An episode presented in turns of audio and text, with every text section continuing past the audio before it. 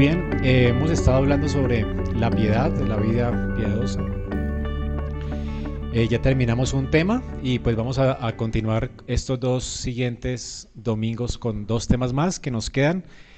El tema de hoy va a ser el evangelismo o las misiones. Así que vamos a hablar sobre la, las misiones, la evangelización. La misión de la iglesia obviamente eh, tiene que ver con el evangelismo. Ya hemos visto nuestra vida, nuestra, vida en relación con Dios, ahora vamos a ver nuestra vida en relación con otros, ¿ok? Vamos a hablar hoy del propósito, cuál es el propósito de Dios en la evangelización y cómo ese propósito tiene que ver con reconciliar pecadores con Dios a través de Jesucristo para que puedan adorarlo. Entonces es el propósito de la evangelización. Entonces aquí está el hombre. El propósito de la evangelización es que por medio de Jesucristo nosotros seamos instrumentos de parte de Dios para reconciliar al hombre con Dios. Y la meta del evangelismo es adoración. Esa es la idea. Entonces la idea es que el propósito de la evangelización o el evangelismo es reconciliar a los pecadores con Dios a través de Cristo para que puedan adorarlo a Él. Y obviamente esa adoración implica dos cosas. O sea, adorarlo, ¿por qué no? Y es porque Él es nuestro creador de hecho, el hombre cuando fue creado, pues debió de darle gracias a Dios y glorificarlo porque Dios lo creó. Pero además ahora tenemos una algo más más por qué adorar a Dios como sus criaturas salvadas, ¿no? Y es por su redentor, porque por su redención. Él es nuestro redentor.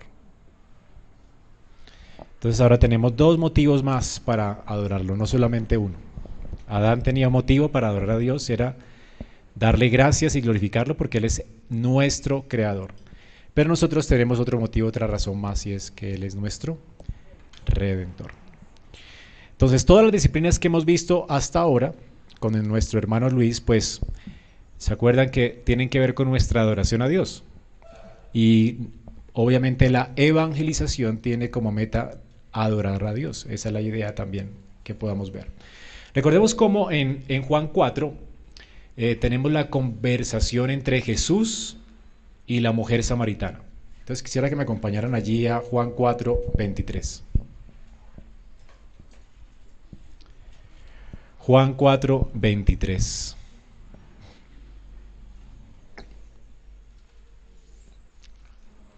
Dice, más la hora viene y ahora es cuando los verdaderos adoradores adorarán al Padre en espíritu y en verdad, porque también el Padre tales adoradores busca que le adoren.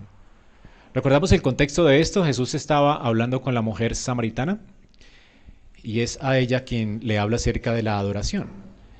Y noten cómo el Señor dice que la hora viene y ahora es. Él estaba pensando obviamente en la, en la forma en que iban a ser traídos los samaritanos a Él a través de esta mujer samaritana. La mujer samaritana, después de que fue rescatada por Cristo, salvada, ella entendió que Él es el profeta esperado de Israel. Ella sale y a dónde va?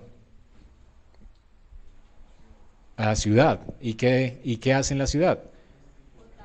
Contarle a otro, ¿verdad?, de que ha conocido al Mesías. Vengan que he conocido a alguien que me ha dicho todo lo que yo era. Y ella obviamente estaba disfrutando de la gracia de Cristo y toda esa ciudad, ¿verdad? Muchos en la ciudad van a la presencia del Señor. Entonces el Señor estaba buscando a estas personas. El Señor fue el que buscó a la mujer samaritana. Y ahora esa mujer samaritana estaba adorándolo como? Trayendo a otros a Cristo. ¿Ok? Entonces vemos cómo la adoración está conectada con el evangelismo.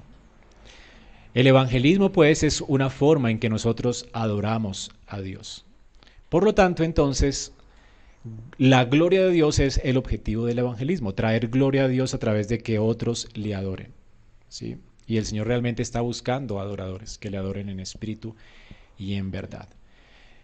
Dios es más glorificado cuando pecadores que son redimidos por Cristo, que entienden la gracia, lo adoran, lo alaban, lo exaltan en sus corazones a causa de su salvación. Y esos son los adoradores que el Padre está buscando.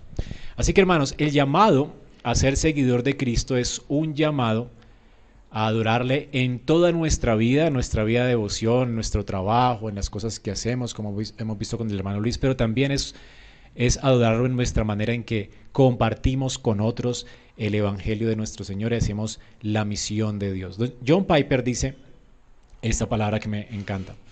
Las misiones no son el objetivo final de la iglesia. Noten que no colocamos aquí que nuestra meta es las misiones. ¿Cuál es el objetivo final de la iglesia? La adoración. Dice John Piper, la adoración sí lo es. Las misiones existen porque la adoración no es universal. Los hombres no están adorando a Dios. Los hombres están más bien resistiendo a Dios, aborrecen a Dios. Y entonces nuestro llamamiento es que toda nación le adore. Y si ese es nuestro llamado, ¿verdad? ¿Qué tenemos que hacer entonces?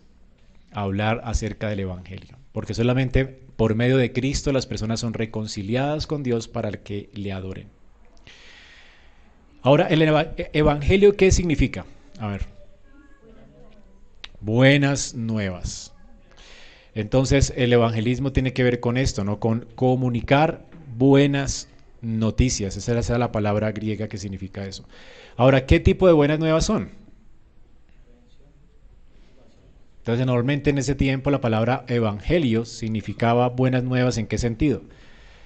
Era la noticia que traían las personas, los pregoneros, cuando eh, un rey conquistaba una nación que está en guerra y entonces traía libertad a esa nación y los pregoneros comenzaban a proclamar que la guerra ha acabado y que ahora un nuevo rey, ¿verdad?, ha venido y hay paz para la nación. Eso es lo que significaba la palabra evangelio. Y entonces esa es la buena noticia del evangelio. El hombre está en guerra con Dios y por medio de Cristo entonces Dios vino a reconciliar a los hombres con Dios. La guerra ha acabado. ¿Recuerdan cuál fue la primera proclamación del evangelio en la Biblia? En el, en el Nuevo Testamento, pues, porque en el Antiguo hay varias. ¿Sí? ¿Se acuerdan qué dijeron los ángeles? Fueron los primeros que proclamaron el Evangelio cuando Jesús nació. Paz. Qué increíble, ¿no? Paz a los hombres. ¿Sí? Entonces, allí está la proclamación del Evangelio. Un rey, un nuevo rey ha venido. Y eso es maravilloso, ¿verdad? Porque es la encomienda que Dios nos ha hecho. Un rey ha venido y por lo tanto hay salvación el rey de los judíos ha venido. El rey prometido de la Biblia ha venido. Por lo tanto, arrepentíos y creed en el Evangelio. Así que la proclama de las buenas noticias es que un nuevo rey se ha levantado, el rey de, gloria se ha levantado para darnos paz con Dios. Entonces la idea es que todos nosotros, eh, el Evangelio, la buena nueva, podemos resumirla en varias cosas. El Evangelio tiene que ver primeramente con Dios. ¿ok?, entonces tenemos aquí la primera buena noticia. Dios es santo y justo. Por supuesto, Él es creador. Esa es la base del, del, Evangelio. Él es nuestro creador, santo y justo. Entonces el Evangelio en primer lugar comienza con Dios, no con el hombre. La buena noticia es tiene que ver con Dios. Dios es el único Dios verdadero, el creador de los hombres. Él nos creó a su imagen y semejanza, ¿verdad? Y entonces Él también es, además de eso, santo, y, al crearnos a imagen y semejanza, ¿cómo nos creó? Buenos. ¿Ok? Entonces alguien decía que pues si tú amas a las personas, lo que vas a tratar de hacer del evangelismo es convencerlas de la gravedad de la situación y del estado en el que se encuentran. Ayer estaba escuchando a, Paul Watcher y decía que la mamá de él cuando murió estaba con un cáncer terrible, ¿verdad? Y se podía todavía hacer algo con ella. Y, la mamá era una mujer que era muy fuerte y a veces no creía lo que le decían y bueno. Entonces el médico que la trataba siempre, su oncólogo, la conocía de años. Y entonces él habló con ella y sabía que esta mujer no le iba a creer cuando le iba a decir que tenía cáncer. Entonces él primero le hizo todos los exámenes habidos y por haber, radiografías, eh, TAC, bueno, todo lo para que ella supiera qué cáncer tenía y cuán grave era el cáncer. Entonces lo primero que le dijo a ella es, mira, te tengo una noticia. Eh, y él la amaba mucho, ¿verdad? Era, tenía una relación de muchos años y le dijo, te, quiero decir algo y es que tienes un cáncer muy terrible, un cáncer terminal. Ella dijo, por supuesto, Ah, no te creo. Yo estoy eh, alentada, yo nunca me he enfermado, ¿verdad? Siempre he estado sembrando, hasta ahora nunca me he sentido débil. Yo no te creo. Él sabía eso, ¿verdad? Entonces, ¿qué hizo él? Tratar de convencerla que tenía un cáncer terrible para que pudiera someterse a un tratamiento. Entonces comenzó a mostrarle la primera radiografía, comenzó a mostrarle la segunda cosa, el TAC, comenzó a mostrarle los exámenes de sangre, comenzó a mostrar las muestras que les tomó en la biopsia y entonces la convenció completamente de que ella estaba eh, a punto de morir. Y entonces ella comenzó a llorar. Y ese día ese médico le arruinó su vida. ¿Verdad? Pero si no hubiera sido así, ella no hubiera tenido esperanza de extender su vida un poco, ¿verdad? Y esto es lo que tenemos que hacer si amamos a las personas. Tú no amas a las personas si les dice, si les dices, oye, lo único que te, falta a ti es Jesús, ¿cierto? Y, realmente tú eres una persona muy especial y, Dios te ama. Y entonces ese no es el mensaje del Evangelio. El mensaje comienza con un Dios que es santo, que nos creó como santos, buenos. Nos creó a su imagen y semejanza. Nos, nos creó para que le glorificáramos y le diéramos gracias. El punto es que ahora la segunda cosa que el Evangelio trata es con quién? Con el hombre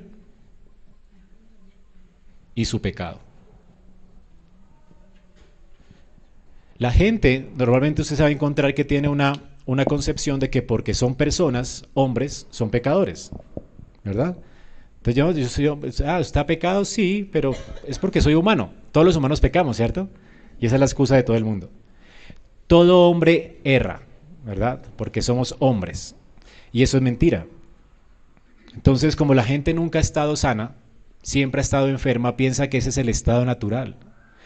Lo que tú tienes que convencerlo es que realmente ese no es el estado natural del hombre. No nacimos para pecar. Y Dios no nos creó pecadores. Él nos hizo santos. Él es un Dios santo que creó al hombre a su imagen y semejanza. ¿Verdad? Y realmente Dios ha colocado eternidad en el corazón. ¿Usted quiere morir? Todos los hombres mueren, ¿verdad? ¿Usted se quiere morir? Nadie se quiere morir, ¿verdad? Porque Dios ha colocado eternidad en el corazón de los hombres. Entonces nosotros fuimos creados para vivir eternamente. Claro, hubo un tiempo en que fuimos creados, ¿verdad? Y somos finitos. Y pecamos y vamos a morir. Pero la muerte es la consecuencia del pecado, no es el estado del hombre, el estado natural del hombre, no es morir, es algo antinatural. Entonces la muerte no es natural, la enfermedad no es natural, el dolor no es algo natural, la gente convive con el dolor como si fuera algo natural, pero eso no es natural, no, está bien. Entonces la situación que vivimos en el mundo realmente no está bien y es a causa del pecado. Y lo que tienes que convencer a la gente es que en Adán, ¿verdad? Todos nacemos como pecadores. Entonces, por naturaleza nacemos, hay una palabra fuerte, que usan es eh, corruptos o depravados. Esa es la corrupción radical del hombre. Y esa corrupción radical implica entonces, según la escritura, que por cuanto todos pecamos estamos destituidos de la gloria de Dios. Y ahora, siendo pecadores, dice Romanos 3, todo lo que sale de nosotros es pecado. Con su lengua engañan, ¿verdad? Entonces es bueno ver que Romanos nos da una radiografía perfecta de quién es el hombre. Y aquí entonces comienza el, el segundo punto del Evangelio, tratar de convencer a las personas cuán radicalmente mente están corruptos, ¿verdad? Y cómo se han desviado de su estado original. Y cómo eso no es natural, eso es terrible. Y además de eso, lo que les espera es no solamente morir, eh, una muerte en su física, sino que ellos van a resucitar y un día van a morir eternamente, porque han pecado contra un Dios que es santo y justo. Dios los creó justos, Dios nos creó para reflejar su imagen y hemos distorsionado su imagen. Y todo lo que hacemos con nuestra vida es blasfemar del nombre de Dios porque Él nos creó para reflejar su gloria y nosotros la manchamos con nuestra maldad. Y entonces toda nuestra vida realmente es una blasfemia en nuestra forma de vivir. Y entonces cuando el Señor dice que somos pecadores, Él está hablando de que realmente eh, todo nuestro ser está corrompido. Esto no quiere decir que podemos llegar a ser tan malos como pudiéramos ser. Dios en su misericordia refrena la maldad de nuestros corazones. No todos roban bancos, no todos eh, atracan personas, ¿verdad? Pero sí todos en el corazón tenemos todas las semillas de la maldad. No solamente se te presenta la oportunidad y puedes llegar a ser un fornicario, un adúltero, una prostituta, un ladrón, o sea, cualquier tipo de situación se te presenta y todas las semillas de la maldad están en tu corazón. Lo que necesitas es el ambiente adecuado.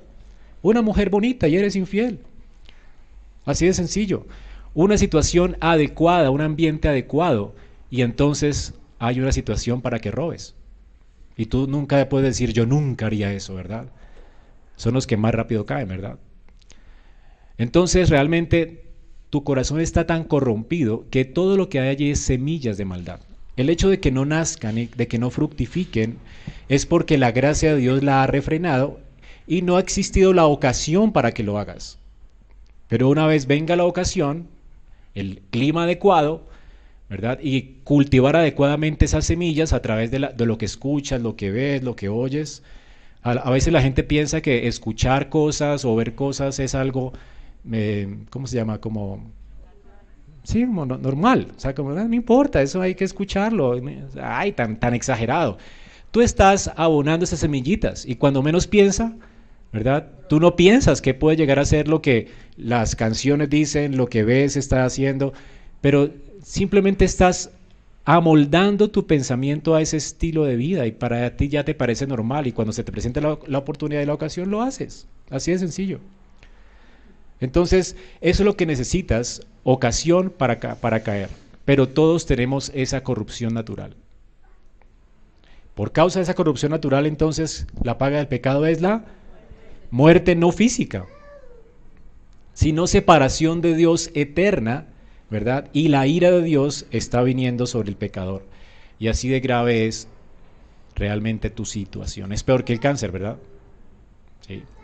Y peor que el cáncer es Dios, porque Dios es qué? Justo y santo. Y tienes que enfatizar en el evangelismo y en las misiones acerca de la santidad y la justicia de Dios. Porque si Dios es santo, entonces Él aborrece el pecado.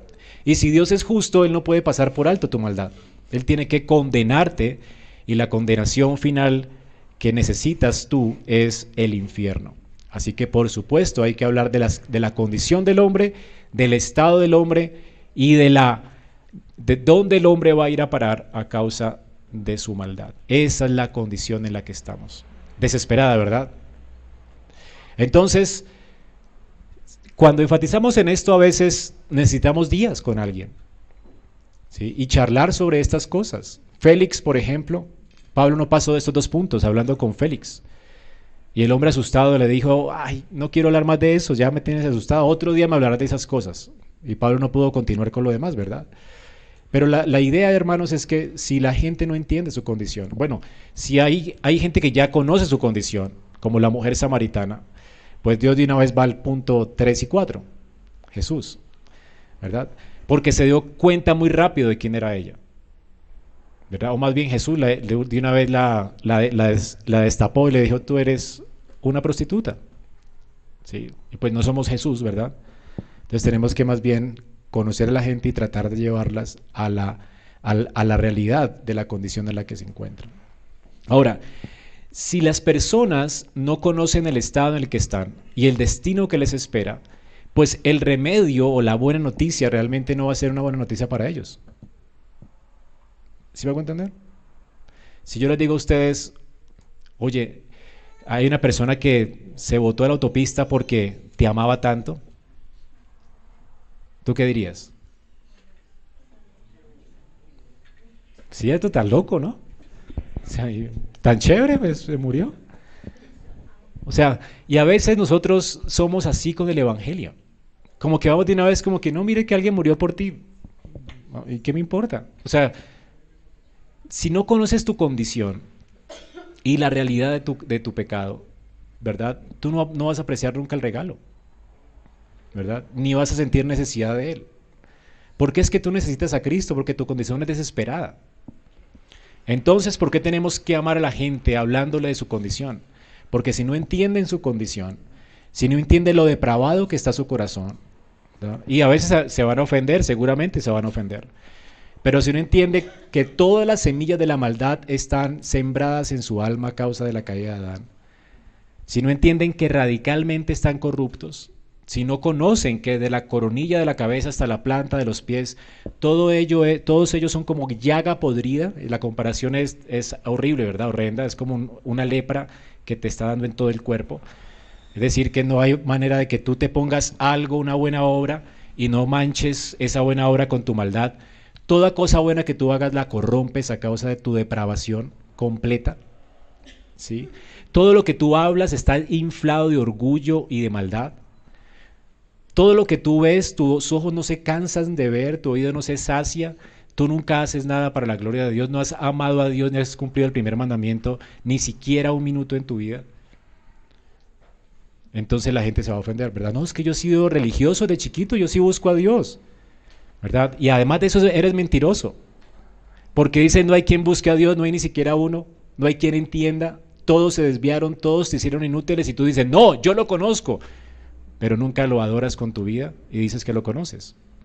No amas a tu prójimo y dices que lo conoces. Además de eso eres mentiroso. Y entonces se van a enojar más contigo, ¿verdad? Nadie quiere que le muestren su maldad. Pero cuando Dios ora en el corazón, entonces las personas van a actuar como realmente compungidos de corazón, ¿verdad? Van a lamentar su maldad. Y entonces van a decir como dijo Pablo a los, a los hermanos en el tiempo de la del Pentecostés, ¿se acuerdan? Sí, varones hermanos, ¿qué, eh, ¿qué, haremos? ¿Qué haremos? Ustedes, ustedes crucificaron al Rey de Gloria, ellos lloraban, se compungieron de corazón y dicen, entonces, ¿qué hacemos? ¿Cómo nos salvamos de la ira de Dios? Esa es la respuesta que tienes que sacar de los labios de alguien. ¿Qué voy a hacer? Entonces hay dos tipos de respuestas adecuadas si tú eres fiel en el anuncio del Evangelio. La primera respuesta adecuada es entonces, ¿qué haremos? Y la otra respuesta sería, no me hables más de eso, no quiero seguir siendo tu amigo. O sí, seamos amigos, pero no me hables más de eso. No me trates así. Ahora, obviamente este anuncio hay que hacerlo como el médico que habló con la mamá de Watcher, ¿no? Con misericordia. Sí, porque le estamos dando una, noticia delicada. A veces hay personas que dicen que la música es buena para evangelizar y realmente no es adecuado decirlo con música, ¿verdad? Hay que decirlo con solemnidad, con respeto y con seriedad y con amor. Entonces, yo puedo decir las mismas cosas a las personas y le puedes decir tú eres un perverso depravado o tú eres realmente un perverso depravado. Te estoy diciendo lo mismo pero con un tono diferente. Puedo cambiar el tono tal vez. Ahora, el tono verdaderamente no va a cambiar la verdad, pero yo puedo orar a Dios para que cambie mi tono. ¿sí? Pero el punto es que seamos fieles. Si usted es fiel, ¿verdad? La sabiduría de Dios va a ser manifestada por las personas que se arrepienten. Porque esta es la sabiduría de Dios, el poder de Dios para salvación es el Evangelio. ¿sí?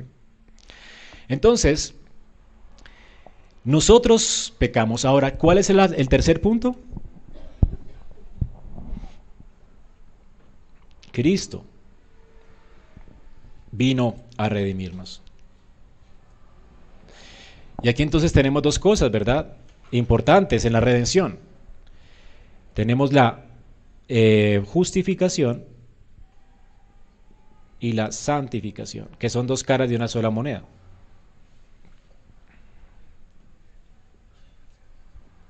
Sin esto no hay evangelio. ¿Cómo Cristo vino a redimirnos? Él vino a entregarse por nosotros completamente. ¿De qué manera se entregó Cristo por nosotros? Él vivió, la, la palabra justificación es una declaración legal de parte de Dios, ¿verdad? Que ve la justicia de Cristo, es decir, Cristo vivió obedientemente, no murió a los dos años ni a los tres años. ¿Por qué no murió a los tres años Jesús? Tenía que cumplir con toda justicia.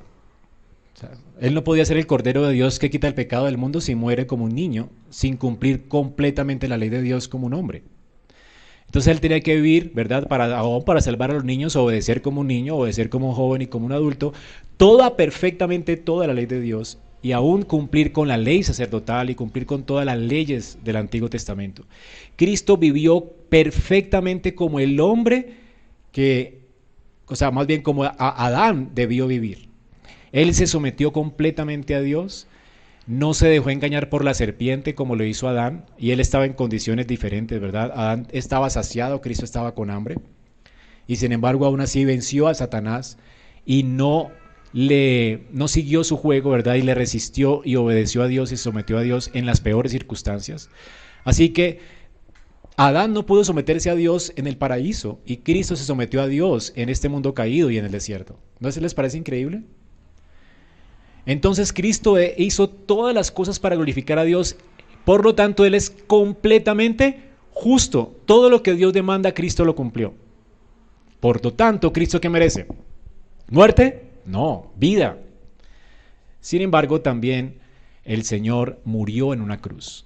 Y Él no murió porque le tocaba morir.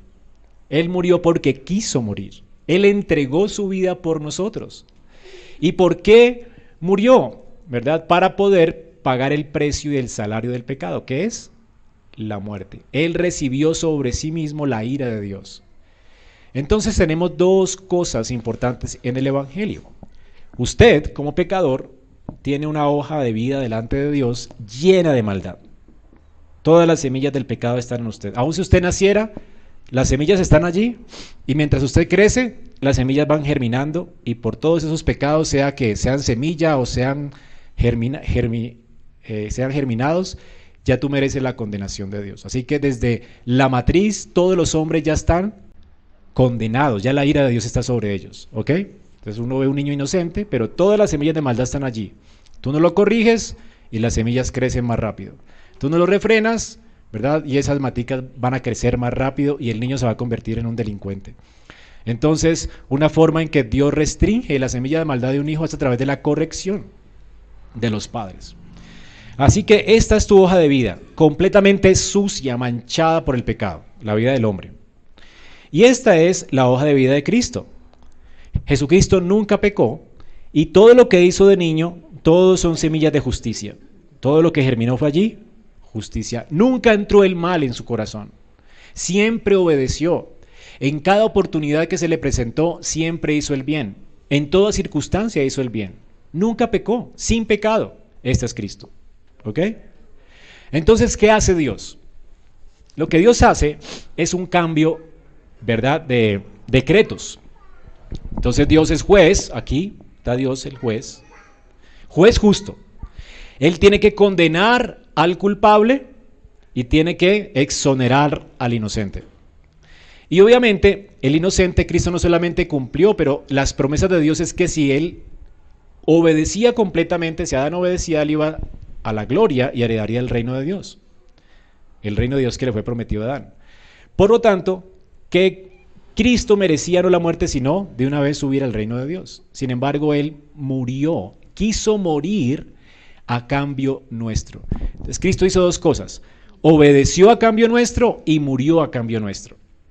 Entonces, si Adán obedecía, él y toda su descendencia ascenderían al cielo. Si Cristo obedecía, todos los que él representa ascenderían al cielo. Pero Cristo no, no era suficiente que Cristo obedeciera solamente, sino también que muriera y pagara el precio de nuestra maldad. Así que, ¿qué cambio hizo el Señor? Dios. A causa de que Cristo se presentó delante del tribunal de Dios y dijo, Padre, mira todas mis obras, mira todo lo que he hecho. Yo y mi descendencia merecemos qué? El cielo, ¿verdad? El reino. Entonces el padre le dijo, listo, pero ¿cuál es tu descendencia? Todos son pecadores. Padre, yo pago. ¿cierto? Yo pago. Entonces Cristo fue condenado. Entonces hubo un, un intercambio. En lugar de el hombre morir, Cristo lleva la muerte. Cristo es condenado.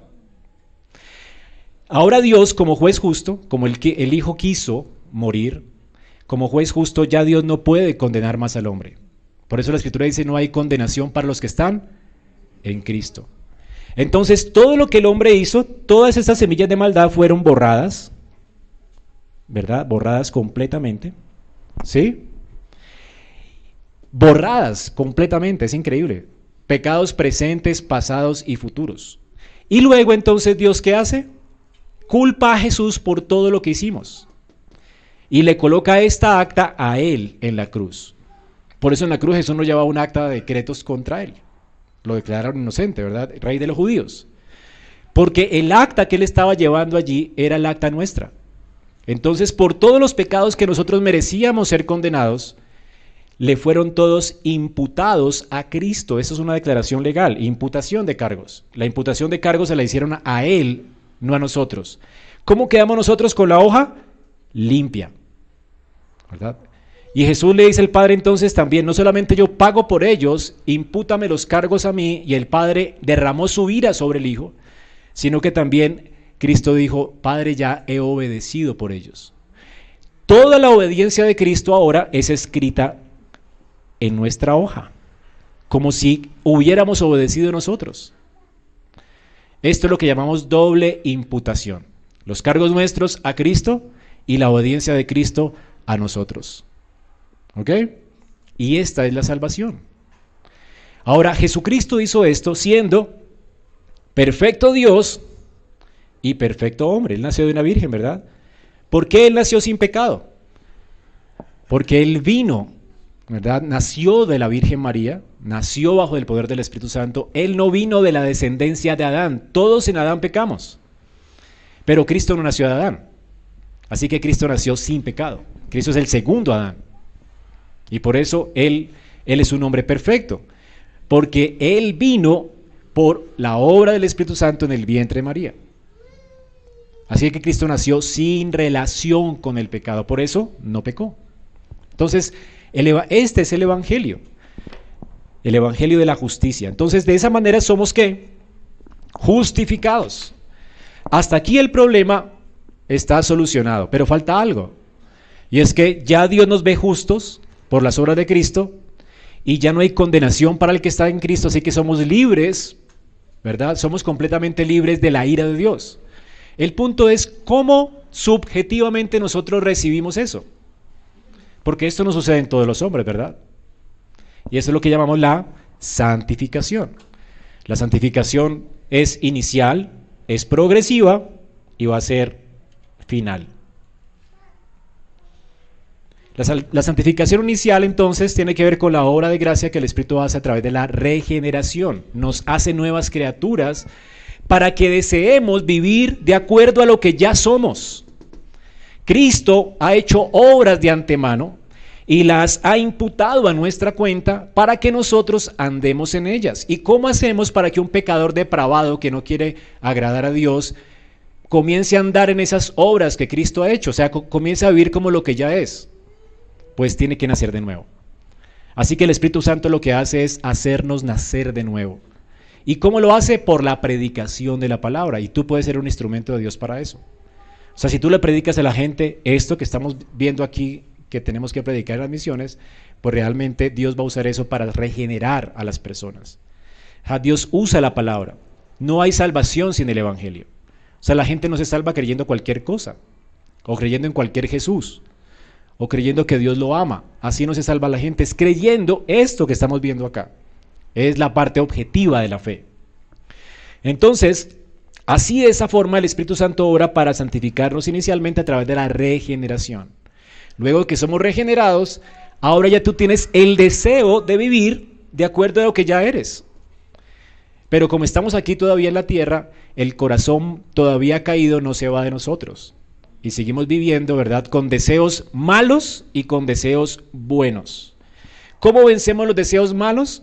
Mortificándolos, ¿verdad? No dándoles gusto, y cada día más bien dándole gusto a los deseos buenos que tenemos. ¿Tienes deseo de orar? Entonces ora. Pero vas a ver que cuando quieras orar, tu antiguo deseo, ¿verdad? Te va a molestar y te va a decir, ay, no, qué pereza. Mañana, ¿sí? O qué pereza ir a la iglesia hoy. No, otro día, dentro de ocho días voy. Tengo pereza. Entonces, la carne se va a resistir, pero el otro deseo está allí. la idea es que reprimas ese deseo malo y comiences a elegir el deseo bueno. Eso es lo que Pablo dice. Desvístanse de la ropa vieja y vístanse de la ropa nueva. ¿Ok? Es la mortificación.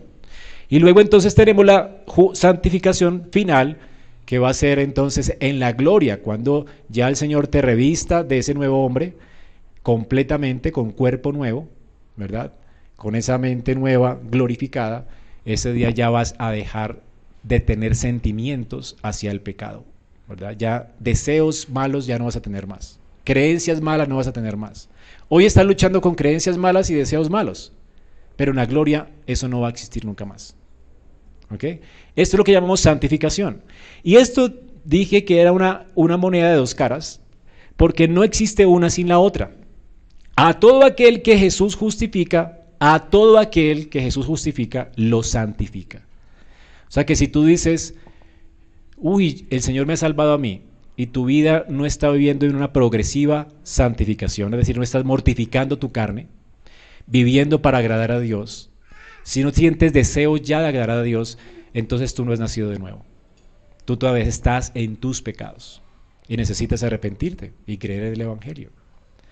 O sea que realmente yo no puedo decir que Dios me ha justificado si Él no ha cambiado mi corazón. A todo aquel a quien Dios justifica, también santifica. Dios al que ama, disciplina y azota a aquel que recibe por hijo. A los impíos les va bien. Los salmistas dicen, ¿verdad? Mire cómo prosperan, les va bien. En cambio yo, esos tratos, y el Señor le hace ver a Job y a los, eh, y a los creyentes, a, Jeremías, la necesidad realmente de la disciplina divina. Y cómo realmente orar en medio de la disciplina divina, sabiendo que Dios nos está haciendo bien en medio de la disciplina. Los creyentes siempre, de verdad, tendremos disciplina. Una, una espina allí que nos está, ¿verdad?, acosando constantemente, una enfermedad, eh, personas que se convierten en nuestros enemigos sin que nosotros los busquemos, cosas por el estilo, ¿verdad? Pero Dios nos va a disciplinar. ¿sí? Si nos ama, nos disciplina. Entonces decimos, no, es que Dios me trata tan misericordiosamente. En esos días estábamos hablando con mi esposa sobre la crianza de nuestro futuro, ¿verdad? Y estábamos pensando en la disciplina de Él. Entonces estamos hablando de cómo, tratarlo como, con misericordia, como Dios nos ha tratado con misericordia, pues castigándolo amándolo, ¿verdad? Dios ha sido tan misericordioso, hermanos, conmigo que nunca me ha dejado sin disciplina. ¿Sí? Allí me tiene débil, débil. Y, realmente mi carne, yo no, yo no entiendo por qué, pero me tiene débil de, así, sencillamente. Y entiendo que es el amor de Dios hacia mí. ¿Cuánto me ama el Señor? Que no deja que me enorgullezca, que no deja que me ensoberbezca, que me mantiene humillado. Y gracias a Dios por eso. Me mantiene pensando en la muerte todo el tiempo. sí, para que todo el día esté viviendo como si fuera el último día. Y gloria a Dios por eso. Si no fuera así, ¿verdad? Yo no aprendería. Entonces, así con la misma misericordia que Dios me ha tratado a mí, yo quiero tratar también a mi hijo. Quiero ser tan paciente para nunca eh, retraerle o, quitarle la disciplina sobre su vida. ¿Verdad? Es y a creer en el Evangelio. Y por último, entonces, tenemos la respuesta del hombre. ¿Cuál debe ser la respuesta del hombre a esa noticia? Pues fácil, arrepentimiento y fe. El reino de los cielos acercado, arrepentidos y creed en el Evangelio. Así que hermanos, este es, es, es la buena noticia. Arrepentidos y creer. Arrepentirse es dejar, ¿verdad?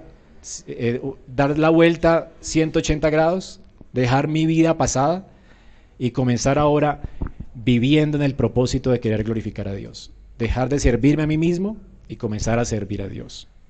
¿Sí? Quitar los ojos de mis ídolos y comenzar a adorar a Dios. Y ahí se cumple entonces la meta del evangelismo, adoración. En lugar de adorar a los ídolos de mi corazón, ahora comienzo a adorar al Dios real, vivo y verdadero que me ha salvado, que me ha creado y que me ha salvado. Entonces, ese es el arrepentimiento. Arrepentimiento es darme vuelta de los ídolos para volver mis ojos a Dios. ¿Y cuál es la fe? El arrepentimiento me deja solamente, me voltea. ¿La fe qué hace? Me pone a caminar. ¿ok? Por la fe voy a caminar. No veo a Dios, no oigo a Dios audiblemente, no necesito entonces escalofríos y cosas raras en mi vida, para eso tengo la palabra, la escritura, y por fe, por la fe que el Espíritu ha colocado en mi corazón, comienzo a obedecer todo lo que Dios dice en su palabra. Y esa es la fe. La certeza de lo que se espera y la convicción de lo que no se ve. Entonces comienzo a vivir por fe. ¿Qué es vivir por fe? Que yo no estoy viviendo por vista, yo no estoy viviendo para los resultados ahora. Yo estoy viviendo para resultados eternos. ¿Sí? Hace ocho días hablaba con una hermana que, está, que oye, es que eh, vivir con, eh, no sé, los hijos son muy difíciles y es terrible, ¿verdad? Entonces, a veces quitamos la vista de las cosas eternas, ¿verdad? Y no vivimos por fe. Vivir por fe es saber que estoy sembrando en mi hijo para la eternidad, no para buscar resultados ya. Yo no espero que mi hijo me obedezca al primer regaño, ni que él sea un santico, ¿verdad? Desde que nace, porque ya sé que nace pecador. El punto es que yo estoy sembrando es con paciencia para verlo conmigo en la gloria. ¿Sí? Y si usted tiene esa meta clara, usted nunca se va a cansar de hacer el bien. Porque en su tiempo segaremos. ¿Sí? ¿Sí? Espero animarlos, hermanos. Entonces, esta es la idea. Lucas 24, 36 al 49, para terminar, eh, pues esos 10 minuticos que me quedan, 5. Lucas 24, 36 al 49.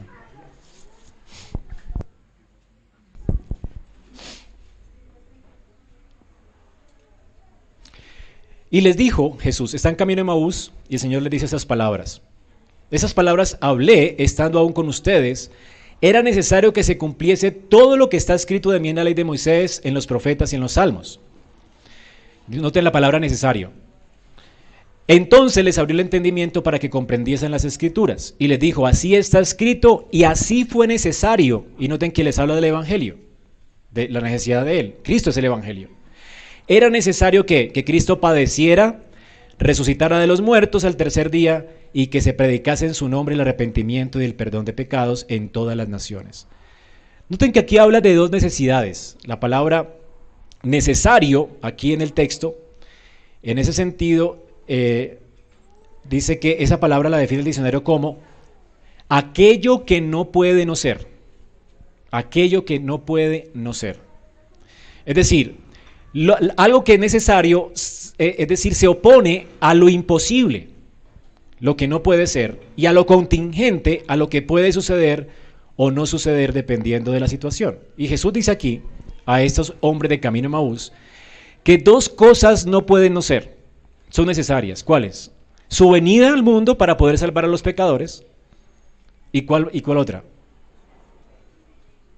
¿Cuál otra? No, léanlo otra vez. Y me dicen cuáles son las dos cosas necesarias. Sí, lo necesario es el Evangelio. Que Él muriera, padeciera y resucitara. Necesario. ¿Verdad? Porque si no hubiese pasado eso, ¿qué pasa? No habría salvación. Pero ¿qué más es necesario? Hasta ahí nos quedamos con el Evangelio ya. Que se predique. ¿Notan qué más es necesario? Hermanos, este Evangelio es para predicarlo. La palabra de Dios dice en Hechos 1.8, recibiréis poder, ¿verdad? Y entonces, ¿qué? Me seréis testigos. La gente dice, uy, ya recibí el poder del Espíritu, ahora sí, mejor dicho, a tumbar. Eso no es el poder de otros para vida. Así que hermanos, Dios quiere usarte para las misiones. La necesidad aquí entonces es doble. Es necesario que conozcamos, el, que conozcamos que el Evangelio, que Cristo es necesario. Era necesario que Él viniera a esta tierra, muriera por nosotros, resucitara por nosotros y ascendiera en gloria por nosotros para darnos esperanza. Pero también es necesario que prediquemos a Cristo. Ahora, y noten que esto es necesario desde cuándo?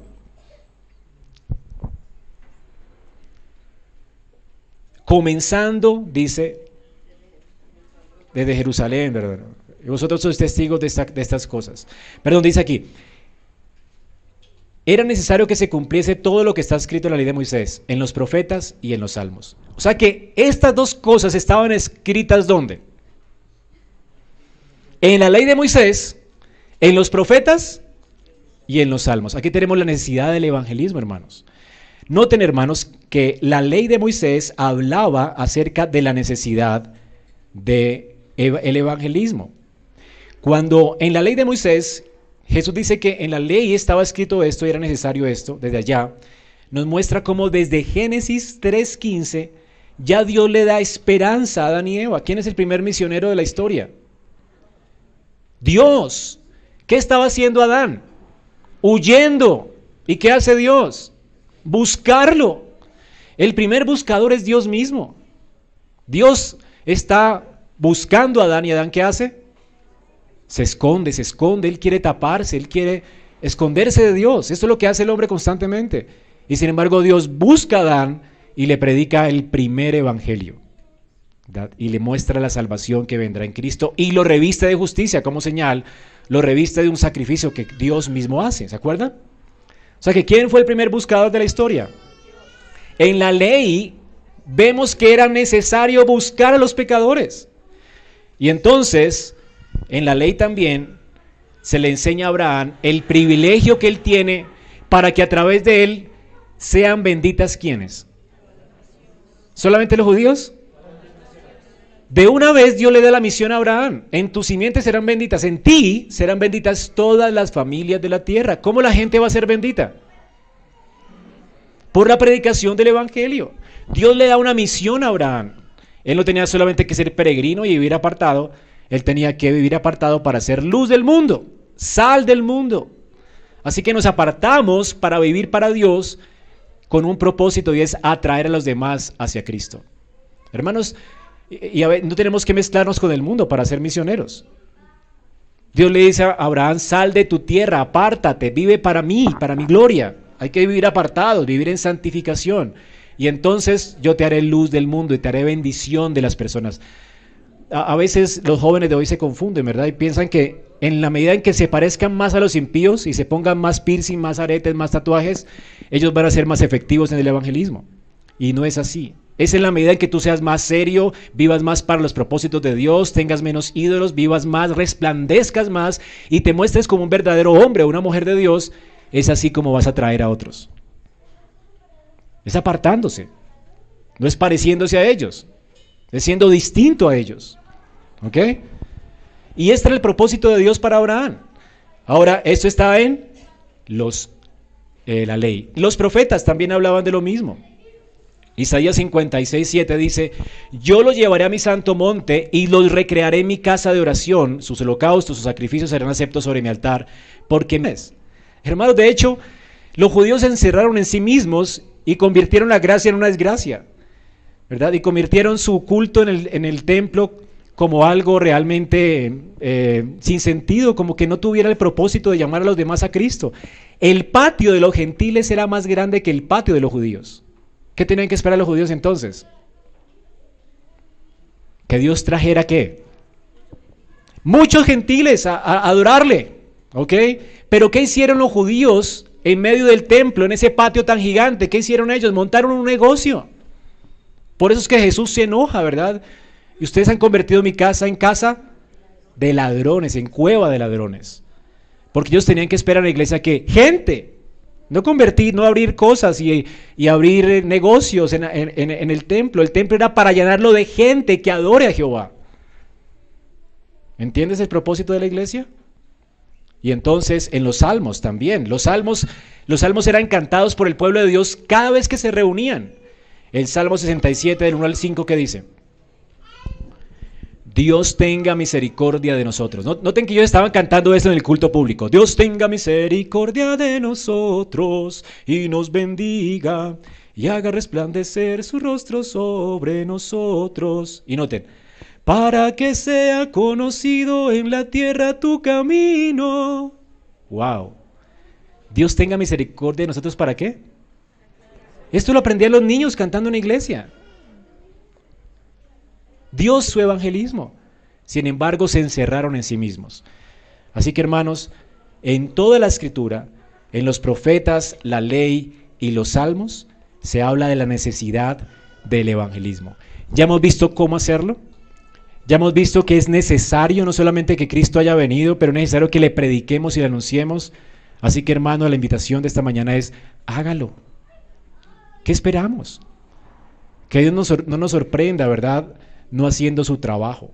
Dios no te dio un trabajo solamente para ganar plata, sino para que muestres su gloria con tu vida y puedas tener oportunidad para evangelizar a otros. No es que convirtamos el trabajo en un lugar de evangelismo, pero hay que hacer amigos en el trabajo para evangelizarlos. El propósito es llegar con ellos en el almuerzo a conversaciones espirituales y hablarles de estas cosas. Si no, ¿para qué tienes amigos? ¿Para el placer? ¿Acaso no estimas a tus amigos? Tú me dirás, no, yo amo a mis amigos y no puedo dejar a mis amigos, ¿verdad? Y me divierto con mis amigos. ¿Eso es amor por tus amigos? Y sospecho que si nunca, ¿verdad? Tienes amigos y nunca les has hablado de Cristo, es que no eres cristiano. Porque si les amaras, les evitarías el dolor y el tormento del infierno.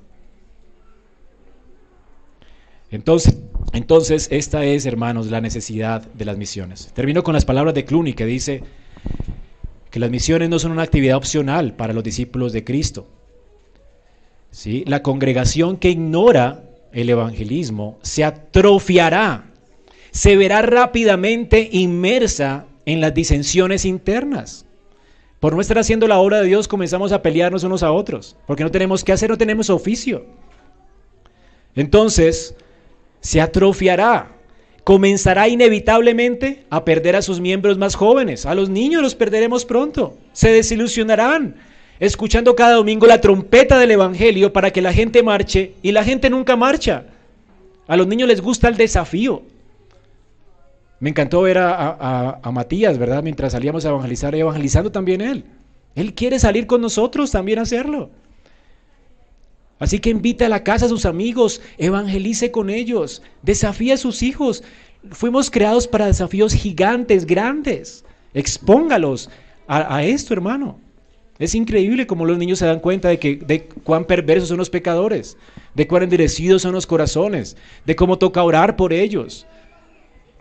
Y entonces, hermanos, dice, esto también es cierto para un hogar cristiano. Si una familia es incapaz de llevar a sus amigos a Cristo a través de la hospitalidad y el testimonio, sus hijos se van a dispersar.